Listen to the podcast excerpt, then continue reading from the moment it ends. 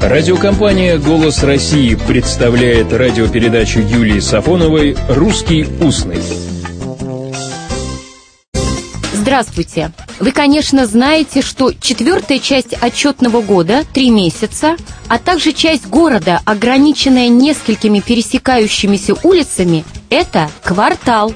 Не важно значение, важно ударение, а оно одинаковое и не зависит от значения. Гулял по кварталу портной, устал, весь квартал шил наряд, а теперь у него выходной. В русском языке только такое ударение «квартал» соответствует норме. Так что не забывайте об этом. Для тех, кто любит русский язык, квартальный надзиратель, или, как назвал его однажды Пушкин, военная сила, не требуется. А может быть, гуляя по кварталу, вам доведется увидеть кардинала. Вряд ли он будет в сером. А почему же тогда говорят «серый кардинал»? Иногда еще в этом же значении употреблялись и другие выражения «серая имененция» или «серое преосвященство».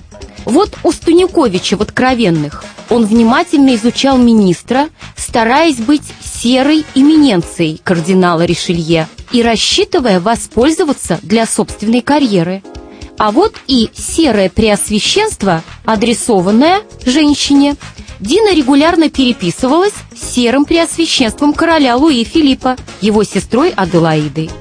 А иногда выражение «серый кардинал» можно встретить и при описании, например, деятельности мозга. Мозжечок ведет себя как серый кардинал нашего мозга, проявляет свое влияние опосредованно через другие центры.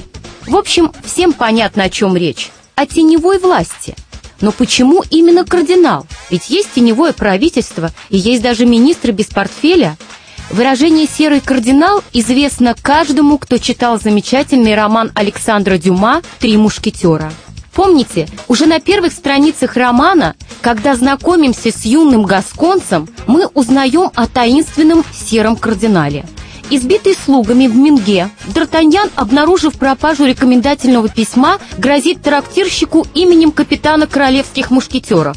Дюма поясняет, эта угроза окончательно запугала хозяина. После короля и господина кардинала имя господина де Тревиля, пожалуй, чаще всего упоминалось не только военными, но и горожанами. Был еще, правда, внимание, отец Жозеф – но его имя произносилось не иначе, как шепотом. Так велик был страх перед серым преподобием, другом кардинала Ришелье. Именно отец Жозеф был прозван современниками серым кардиналом. Он получил блестящее духовное образование, в 20 лет стал монахом ордена капуцинов – в качестве ближайшего советника и помощника кардинала Ришелье Жозеф становится главой политической разведки, возглавляет агентуру Ришелье. Жозеф – вдохновитель и участник всех многочисленных интриг кардинала. Отсюда его прозвище «Серый кардинал». Но почему все-таки «серый»? Некоторые полагают, что это связано с цветом одежды капуцинов. Серый. Правда, по другим источникам одежда капуцинов была темно-коричневой или бурой. Другие указывают на значение слова «серый» – бесцветный, безликий, а значит неразличимый и незаметный. Вот так, невидный, но заметный, по влиянию. Так что гуляя каждый квартал по всему кварталу, хоть весь его обойди, серого кардинала вы вряд ли увидите. Всего доброго, добрых слов и добрых встреч.